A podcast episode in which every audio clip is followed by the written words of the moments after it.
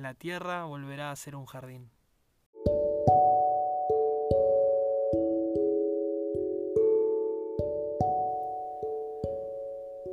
Llegamos al último episodio de esta serie acerca de la historia del Dios de la Biblia.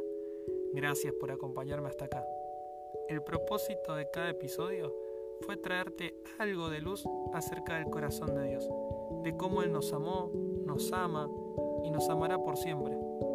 Él había creado un lugar hermoso para que compartamos juntos, y cuando fallamos, Él salió en busca de un plan para restaurarlo todo. Ahora llegamos a la última instancia vamos a adentrarnos en el amor de Dios en su último plan.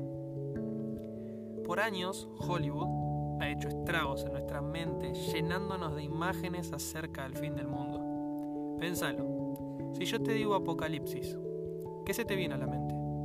Zombies quizás, la gente buscando salvar sus vidas, un Dios totalmente indiferente, Thanos, capaz. no sé mucho de películas, pero ¿Querés que te cuente qué dice la Biblia del Apocalipsis? Retomemos desde donde terminamos la última vez. Jesús murió por nosotros y ahora espera que nosotros respondamos a su amor. ¿Y mientras tanto qué? Bueno, la Biblia nos habla de que Dios dejará que la maldad y la bondad crezcan, todo al tope. Y entonces, con todo tan expuesto, la gente tome su decisión una vez más entre elegir el consejo de Él o elegir el consejo de Satanás. Es como si yo dijera, vean lo que pasa cuando viven sin mí. Vean lo que pasa cuando eligen a Satanás. Vean cómo se destruyen entre ustedes y dense cuenta que necesitan volver. Para tristeza de Dios, un gran número de personas aún así va a elegir a Satanás. Y acá entra el plan final de Dios. ¿Sabes qué hace Dios? ¿Crees que Él desiste de amar? Claro que no en el libro de Apocalipsis, Dios nos cuenta lo que va a pasar cuando llegue este clímax. Dios va a sacudir a la tierra, no va a destruirla. Él va a enviar plagas como en el tiempo del Éxodo. ¿Te acordás la historia de Egipto? Esas plagas no eran sobre el pueblo de Dios, sino sobre el faraón. Y ahora será igual, pero sobre Satanás y todos los que eligen rebelarse contra Dios. ¿Para qué? Para que los que están rebeldes contra Dios se arrepientan y vuelvan a Dios. ¿Te acordás que dijimos que Dios tiene que ser justo? Y que a menos que aceptemos el pago de Jesús, cuando Dios venga, va a hacer justicia y darle a cada uno lo que merece según sus obras. Bueno, Jesús está enviando estas plagas no para destruir a la gente, sino para que se arrepienta y no sufra por toda la eternidad. Se trata de Dios haciendo todo lo posible por salvar a cada persona sin afectar su libre albedrío. Porque recordad que la decisión seguirá siendo de cada persona siempre. Así que Dios, durante ese tiempo, no solamente enviará plagas, además, utilizará como nunca antes a cada persona que conoce a Jesús para que puedan predicar y muchos se salven en ese tiempo.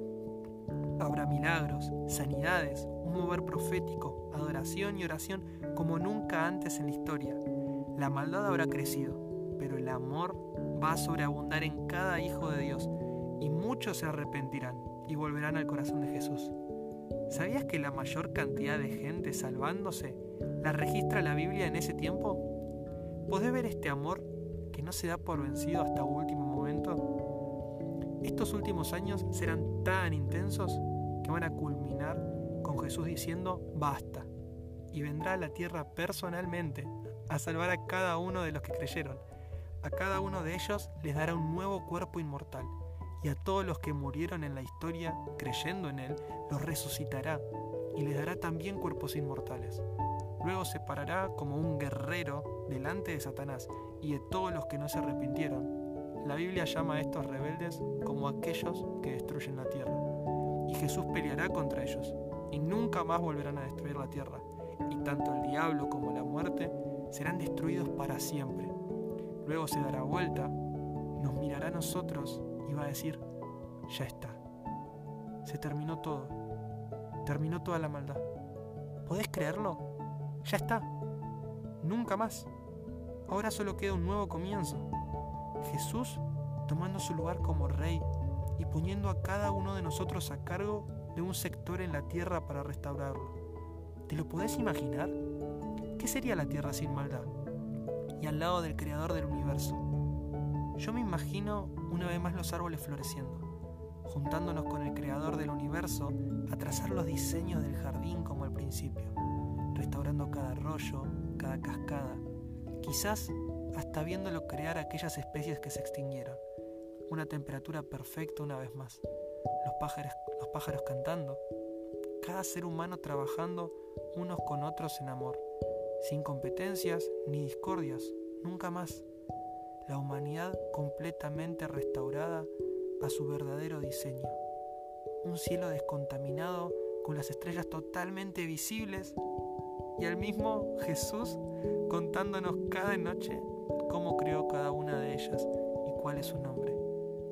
¿No es la eternidad mucho mejor de lo que te la imaginabas? No sé en qué pensabas de la eternidad ni en qué Dios creías, pero la historia del Dios de la Biblia es la mejor historia de amor jamás contada. Y es tu historia, es mi historia, y la historia de todos aquellos que deciden creer en Jesús. Y la mejor parte es que todo esto es verdad. Jesús viene pronto a cambiarlo todo para siempre y su llegada es inminente. ¿Cómo lo vas a recibir? Él ya dio todo por vos. ¿Y vos? ¿Qué estás dispuesto a dar por Él?